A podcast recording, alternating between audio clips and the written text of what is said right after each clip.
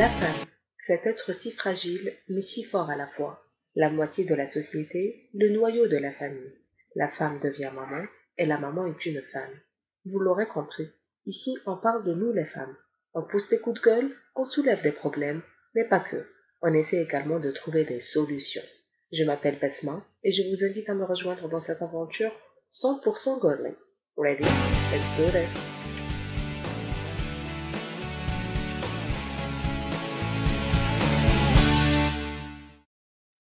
Hello et bienvenue dans le deuxième épisode de Woman. Je suis très contente de vous retrouver à nouveau dans un nouveau format de contenu que personnellement j'aime beaucoup.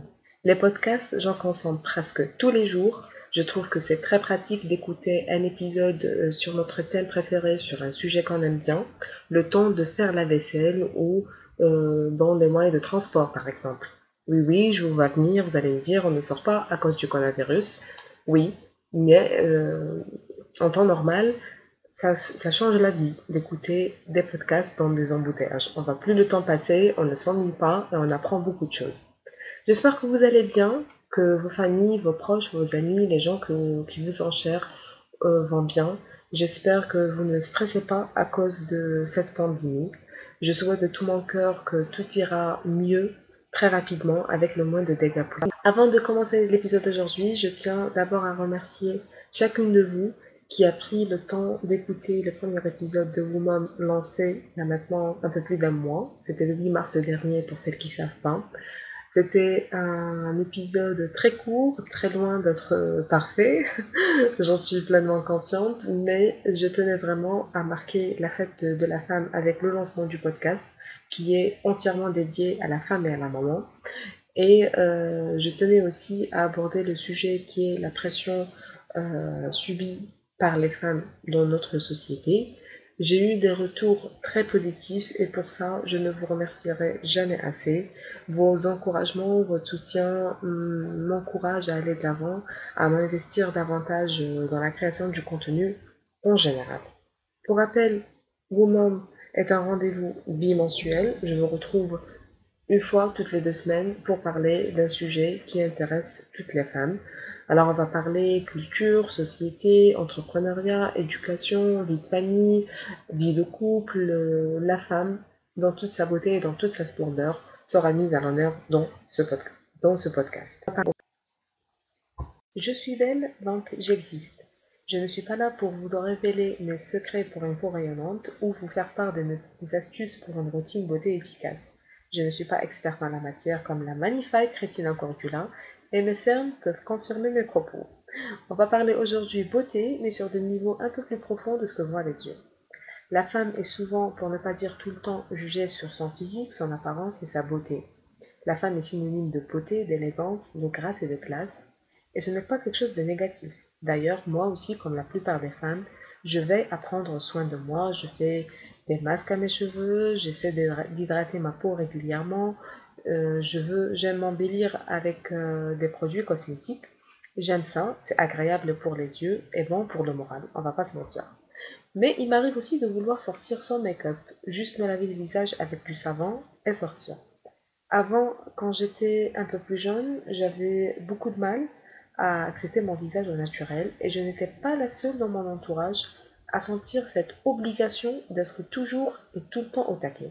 On inculque à la fille et dès son jeune âge la culture de la beauté, et cela est valable dans toutes les cultures, les cultures à travers le monde. Les pratiques sont différentes d'une région à une autre, comme par exemple chez nous, on a le fameux cordon qui aide la femme à avoir euh, des, de beaux cheveux lisses sans, les abîmer avec de la chaleur. Toutefois, il y a des pratiques plus dangereuses et plus effrayantes comme les petits pieds en Chine ou encore le disque à lèvres en Éthiopie.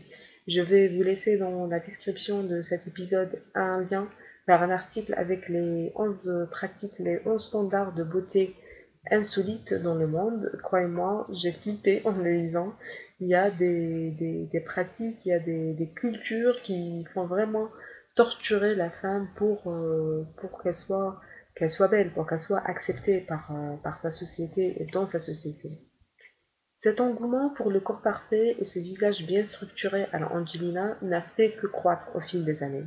Toutes les femmes veulent ressembler aux cover girls, à ces filles parfaites qu'on voit dans les magazines ou dans les compétitions de beauté, ces compétitions de, beauté qui évaluent la femme sur ses atouts physiques, des atouts qu'elle n'a pas vraiment choisis et qui vont certainement disparaître avec le temps pour lui donner une légitimité de se sentir supérieure en se basant sur quelque chose d'éphémère. On est bien d'accord, la beauté, c'est pas éternel. À cela vient s'ajouter la pression sociale qui pousse la femme à devenir limite obsédée, j'ai envie de dire, par son look pour pouvoir séduire l'homme parfait, le plus riche, le plus beau, pour se marier et fonder enfin une famille. Cette obsession crée une rivalité entre les femmes et les pousse sans faire attention à détester une femme quand elle est jolie. Quand, on dit sur une femme qu'elle est belle, elle se fait des ennemis rapidement. Je ne sais pas si vous avez regardé euh, la Story de Duff, une actrice que j'aime beaucoup, mais dans ce film, il y a une scène très simple, très basique, mais qui illustre parfaitement cette idée. On voit Hilary Duff rentrer dans le bal avec une robe de princesse très jolie, très belle, très bien faite. Elle porte un masque qui cache ses yeux, mais on voit tout de suite qu'elle est rayonnante et super belle. Et la fille la plus populaire du lycée, vous connaissez ce caractère qu'on retrouve dans tous les films d'ado, elle dit Love the dress, hate her. En français, ça donnerait quelque chose comme J'adore euh, la robe, mais je la déteste. Charlie Danger, une, chercheuse, explique mieux que moi ce comportement qui existe entre les femmes dans le passage suivant. Je vous laisse écouter, on se retrouve après quelques minutes. Euh, assez intéressante, c'est l'étude de deux chercheuses, cette fois-ci en psychologie de l'orientation, qui ont cherché à comprendre comment est-ce que les femmes pouvaient se juger et se condamner en fonction de leur apparence physique. Ce qu'elles ont fait, c'est que elles ont demandé à une assistante de recherche de poser des questions au groupe de femmes qui étaient étudiées. Et à la fin de l'enquête, qui était une enquête qui avait rien à voir avec euh, le vrai sujet de l'étude, euh, elles ont demandé à ces femmes-là ce qu'elles avaient pensé de l'assistante de recherche. Sauf que ce qu'elles ne savaient pas, c'est qu'en vérité, il y avait deux groupes. Dans un cas, l'assistante de recherche avait été, enfin, elle s'était présentée à elle en étant extrêmement bien euh, apprêtée, très bien maquillée, jolie coiffure, de beaux vêtements, etc. Alors que dans l'autre cas, l'assistante de recherche s'était présentée à elle en étant pas spécialement mise en valeur, pas maquillée, vêtements complètement lambda, etc. Et ce que les, chercheuses ont observé, c'est que les jeunes femmes avaient critiqué majoritairement l'assistante de recherche quand elle était à son avantage, alors qu'au contraire, elle l'avait carrément ignorée quand elle était habillée et pas forcément mise en valeur. Toutes ces études, et plein d'autres, elles soutiennent justement cette prédiction évolutionniste, à savoir qu'une femme qui est considérée comme attirante, c'est-à-dire qui possède des attributs qui sont valorisés par les hommes, eh ben, elle recevra beaucoup plus d'hostilité et beaucoup moins de coopération de la part des autres femmes qui craindraient finalement un petit peu pour leur accès à un bon patrimoine euh, génétique. Cependant, ce serait par exemple une, erreur que de dire que euh, la, rivalité féminine, elle s'explique que par la biologie ou par euh, l'évolution.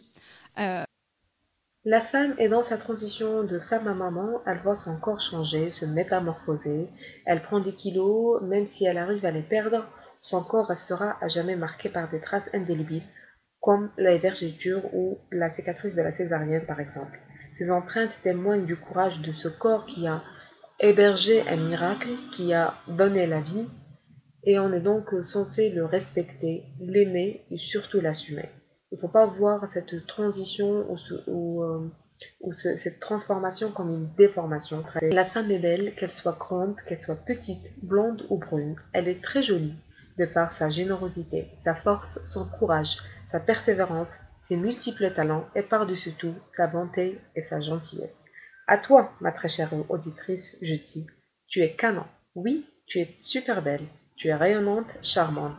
Laisse ta beauté briller à travers ton assurance et ton humilité. Voilà, c'était tout pour aujourd'hui. C'était le sujet de la beauté est bien plus complexe pour pouvoir le traiter dans un seul épisode ou dans un, podcast de quelques minutes, mais je tenais quand même à l'évoquer pour essayer de euh, voir ce sujet d'un autre point de vue, sous un autre angle. J'espère que le choix de ce sujet vous aura plu, j'espère que le contenu euh, vous sera utile et intéressant.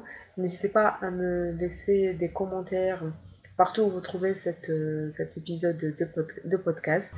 Voilà, donc je vous dis, prenez soin de vous, vous êtes belle, ne l'oubliez pas, et à très vite.